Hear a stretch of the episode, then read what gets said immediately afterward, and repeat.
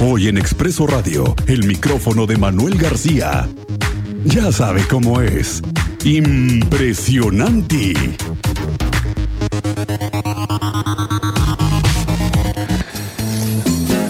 ¿Qué pasó, Manuel García? ¿Cómo estás? Muy buen lunes para ti. Excelente lunes para todos. Miguel Ángel, ¿cómo estás? Muy buenas tardes. Buenas tardes a todos. Pues ya aquí iniciando semanita, ¿eh? Oye, estaba yo pensando en la mañana con, en la redacción, platicábamos cuántas veces cuando nos tocó hacer alguna cobertura en la sierra, en esos momentos en los que de pronto la fuente, la fuente, cuando hablamos de la fuente, es la fuente periodística, los compañeros reporteros sacan la guitarra, ¿no? Y a cantar a Vicente Fernández, ¿cuántas veces no nos ha tocado? veces en esas giras este, de trabajo en, la sierra? Intensas de trabajo. Muy intensas. ¿A cuántos reporteros no nos ha tocado también echar una cantada? No, si no vamos a desvestir ¿Tú, sí cantas? ¿Tú no, no, yo no canto, pero... ¿No, cantas mal las rancheras? sí, sí, sí. Ya con unos tequilawers encima, pues igual. Ya cantas. Ya, una de esas. Pero no. Sí, pero también los periodistas somos muy, muy aficionados a, la música mexicana. A mí me pasó que estando en Bogotá hace unos añitos, eh, en la universidad allá, en, el mero centro de Bogotá, con unos compañeros periodistas precisamente, eh, íbamos echando la chacota se nos ocurrió, oye, ¿qué vamos a hacer ahorita? Ah, pues vamos a chupar unos, este, ¿cómo les dicen ellos? Unos, este, unos aguardientes. Los aguardientes, los sí. En Colombia son peligrosísimos. Son peligrosísimos. Y luego les puse Vicente Fernández, pues ya sabrás cómo acabó aquello, ¿no? sí, compartiendo la nota. Compartiendo la nota y estochando lazos México-Colombia. Qué bueno. Bastante bien. Así es. Oye, pues estábamos platicando la semana pasada, Manuel, y hemos sido muy insistentes, Luis, y lo vamos a hacer toda la semana, con el tema de la movilidad. Porque por un lado están las que cada, vez escucho más nuevas noticias sobre la regeneración de 5 de febrero, que dicen que le van a poner ciclovía, que va a haber una unidad, un carril confinado. Yo no sé en dónde, la verdad es no sé en dónde, yo no soy ingeniero, pero sí soy reportero para reportear esa nota.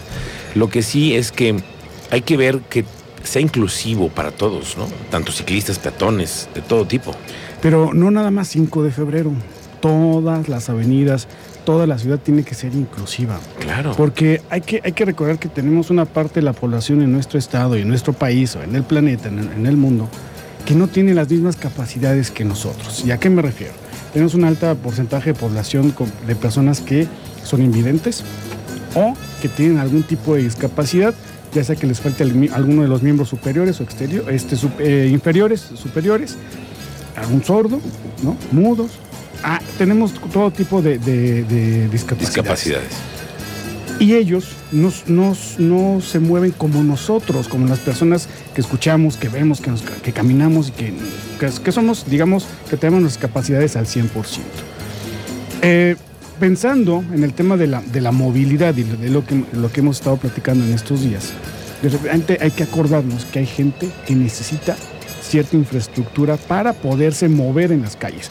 ¿Tú recuerdas que hace unos años pusieron estos semáforos que tienen como este pillidito que está en las esquinas, sí, ¿no? Sí, como un pajarito Un pajarito que está ahí tocando. Bueno, están casi en todas, ¿no? Constituyentes. Yo Estaban, porque ya hace mucho que yo ya no las escucho. ok, le vamos a poner atención. no le escuchamos. Ah, vamos a pedir a nuestro auditorio que nos ayude a, reportarlos. ¿Donde ya nos escuchan? Donde ya nos escuchan esos, ah, este, esos pilliditos. Me llama la Porque además es una herramienta pero básica para la gente que tiene una discapacidad visual. Claro. ¿sí? Pero no es suficiente lo que tenemos el día de hoy en esa infraestructura. Necesitamos pisos eh, donde una persona invidente que va caminando con su bastón esté enterada que se acerca, no que está ya ahí, sino que se va a acercar a una esquina. Claro. Y con su bastón ellos, eh, con estos pisos especiales que se ponen en algunos edificios, se van enterando qué hay, si es una escalera, si es un, este, un digamos, un, escaloncito, una, subida, una, rampa más bien. Entonces no hay esa infraestructura. Entonces esos semáforos con pellitos está bien, estuvieron buenos mientras fue, fue la, novedad. Hoy, insisto, hay muchos o hay algunos que no funcionan. no funcionan. que todos. Hay algunos que ya no funcionan. Pero bueno, ¿a, qué voy con esto? Platicando, eh, justo salí a la calle a platicar con gente que tiene algún tipo de discapacidad. Y fíjate, primero platiqué con un señor que llevaba a su señor padre en una silla de ruedas.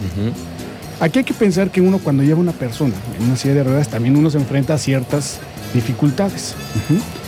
Primero, si tú vas en el vehículo, ¿dónde vas a encontrar un estacionamiento donde puedas bajar a tu persona, a tu silla de ruedas y montarla en su silla de ruedas. Y se enfrenta con un problema que es muy conocido, que es el que, se invade, el que, el que invade las, los, los cajones de estacionamiento. Y luego caminar por las calles con banquetas angostas Sí, es claro. difícil ir Muy, sí. con las eh, sillas de ruedas y luego en banquetas que están en malas condiciones. Que- O que no hay alcantarillas, amigo. eh, o que no hay alcantarillas. Pero bueno, vamos a escuchar lo que nos dijo esta persona que eh, nos, nos relata un poco cuál es lo que vive él al momento de ir arrastrando a una persona en silla de ruedas. Eh, hay bastantes rampas, es, es- fácil este, transportarlos, pero desafortunadamente por parte de nosotros los choferes, bueno, los conductores, perdón, hay muy poca, ¿cómo se le? Educación, que no respetamos los lugares. Entonces, eh, hay momentos que yo vengo con mi papá y, y no encontramos dónde pararnos. Los, los lugares que están destinados para los vehículos este, con discapacidades están ocupados por, por autos que ni siquiera traen placas o algún permiso y se baja gente caminando. O sea, pues sí, hay, hay como todo, ¿no? Eh, hay lugares donde sí se puede andar uno tranquilamente y hay lugares donde las, las banquetas están muy reducidas. Entonces, o pasan las personas en silla de ruedas o pasa la gente caminando. El transporte es algo, pues, mm, algo malo. Eh, hay choferes buenos, hay choferes malos. Eh, no hay suficientes unidades como para los discapacitados con rampas. Entonces sí, sí estaría muy, muy complicado y, y luego los taxis son muy caros. Más de las eh, rampas, ese es uno. Claro, Pero también rampas. moverse, aquellas personas que no tienen un vehículo para llevar su silla de ruedas, que tienen que moverse en un, en un eh, transporte público, solamente hay dos, tres unidades que tienen esa capacidad de llevar una silla de ruedas, pero además lo que cuesta, que es una especie de taxi especializado, ¿no? Lo que cuesta que, que te lleven esa, esa, e- esa silla de ruedas y que tú puedas llegar a tu lugar o a una consulta al Instituto Mexicano del Seguro Social. ¿Te que por acuerdas que salieron una vez los taxis como unas vagonetas que eran solamente para personas con discapacidad? Todavía por ahí andan circulando algunas. Pero ya no hay tantas, ¿no? Fue, fue una concesión especial, entiendo. Exacto, exacto. Pero además, o sea, aunque tú no seas una población que permanentemente uses ese, la silla de ruedas, que por algunas situaciones necesites usarla, es también difícil, ¿no? Difícil eh, poderte movilizar en la ciudad si tú usas una silla de ruedas y no tienes vehículo. Ahora estamos hablando del centro histórico, Manuel. No Ah, te por quiero eso. decir en otras colonias donde no hay ni rampas. Ir al banco, vamos a ir al banco. Sí, sí, Algunos sí. bancos donde tampoco, o sea, tú tienes que ir y, y no hay cómo puedas, ni además, ni quien te eche la mano. Es cierto. ¿ok? Está, eso es la parte de la gente que tiene- usa silla de ruedas. Ahora vamos con la gente invidente. Platiqué que también con una persona invidente en, el- eh, en las calles de la ciudad para poderse subir al camión. Ella se mueve en el camión. Ok. Pero vamos a escuchar qué necesita o qué sería lo ideal para que una persona invidente tenga esa facilidad de moverse en el transporte público. Sin embargo, yo creo que sí hay cosas que todavía se podrían hacer. ¿Cómo qué? Em, pues no sé, tener yo creo que ambas partes más contici- con sin bueno, eso, eso, lo siento en el alma. Este para pues no sé, poder entablar como más diálogos y todo eso, que haya más capacitación por parte de por ambas partes, tanto de ustedes para nosotros como de nosotros para ustedes. Oye, pero en el tema del, por ejemplo, del camión, tú te mueves en camión, necesitas moverte en ¿Cómo le haces? Pues la verdad es que pido ayuda. Yo sí soy mucho de pues hablar y si se me dificulta algo, pues obviamente pedir ayuda. A veces eh, es importante recalcar que muchas veces la gente no se te va a acercar, eh, a menos que pues no sé, o sea, o haya muchísima iniciativa o pues tú te acerques, ¿no? Y oye, no seas malito, ¿me ayudas? Y, y ya, y ya a bordo del, del camión, ¿cómo le haces para saber que ya llegaste a tu destino? Mm, bueno. Estás preguntando. Pueden ser muchas cosas. Hay, eh, hay ciegos que todavía no tienen mucha referencia de la ubicación y pues obviamente puedes ir, pues vas preguntando, ¿no? Eh, en otras ocasiones pues te ubicas por alguna referencia, algún olor a tacos, por decir, ¿no? algún tope por ahí cerca, este, o, o en su defecto pues vas midiendo el tiempo. Oye, y, y en- además del transporte público, ¿en dónde otras, otros lugares crees que es necesario poner eh, material o infraestructura que les ayude para orientarse? ¿En ¿Qué, qué otros puntos es necesario? Eh, pues yo creo que a nivel, no sé, banquetas y todo eso, que haya como un poquito más de espacio y también concientizar a los, no sé, a los tenderos o en su defecto a personas que tengan negocios que no pongan sus letreros ahí como, no sé, como muy en medio. Ah, porque les está a la hora que van caminando. Muchísimo. Y luego se los tiramos y se enojan. Ah, es cierto. Claro, luego no, no, no, no tienen la, la dimensión de todas las cosas que ellos requieren para poderse mover en esta ciudad.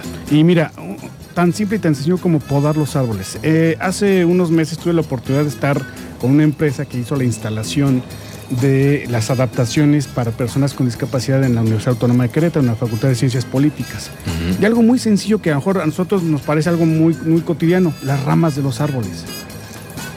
Este, este, había un árbol, un tronco, que, invadía la parte de una persona de una estatura normal, pero que no lo podían podar. ¿Qué se hizo? Poner un anuncio de prevención para una persona invidente que estaba este cuerpo, Sí, sí, ¿no? si no se va a dar tremendo trancazo. Te pegas en la frente directo. Y eso fue un estudio que hizo la Facultad de Ciencias Políticas en la UAC para hacer todas estas mediciones y que una persona invidente pueda moverse sin ningún problema y además mapas eh, de ubicación en, idioma- en sistema braille Sistema braille, ¿no? claro. y con audio para aquellos eh, este, ciegos y sistema, sistema braille y también el lenguaje de señas mexicano. Híjole. Ojo, No, pues hay ¿Y mucho eso? que, que aprender. no vemos nada en, eh, o por lo menos muy poco se ve en algunos puntos de la ciudad y en, incluso en algunas plazas comerciales o empresas. Y falta hablar de la gente de, de talla pequeña, Eso. falta hablar de los sordos, ¿no? las personas con algún- alguna amputación y así nos podemos ir. Sí, claro, pero también, ¿sabes qué? También creo que eh, independientemente de lo que nos dices, que nos haces un poco también tener esa sensibilidad, es cuando tú veas una persona débil visual, hay que ayudarla. La Hay- hay- empatía. La, em- La empatía. la empatía, claro.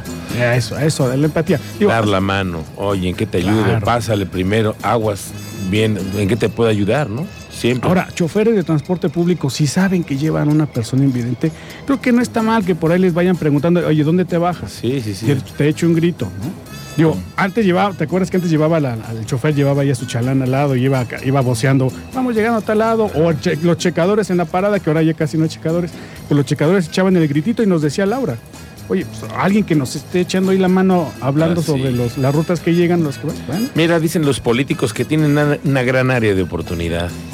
Yo sigo insistiendo y lo voy a seguir diciendo hasta que, hasta que me odien. Si no, si siguen despachando desde su camioneta, esto no se va a resolver. No, no se va a resolver. Ya. Hay que salir a las calles y hay que andar. En, la gente del transporte público tiene que andar en transporte público para entender lo que pasa. Sí, pero que no les arreglen el camión bonito, ¿no? Que, Sí, que sí, no esté todo preparado. Hay que llevarlo de, de sorpresita para que vean lo que es amar a Dios en tierra de indios. Manuel García, el próximo viernes aquí nos encontramos contigo. Vamos a enchular un mercado, ¿no? Estamos haciendo la encuesta para que nos digan a ver a qué mercado ¿En vamos qué a ir. mercado quieren que vaya? A ver a qué mercado. Vamos, ¿no? que nos digan con el hashtag enchula tu mercado. En redes sociales, en Facebook, Twitter e Instagram, el micrófono de Manuel García y nos vemos, nos escuchamos y nos leemos. Gracias, Manuel García. Mañana nos encontramos en Twitter a las 7 Siete, ahí nos, nos en leemos. Twitter para que tenga usted también otra oportunidad de escucharnos. Gracias, Manuel García.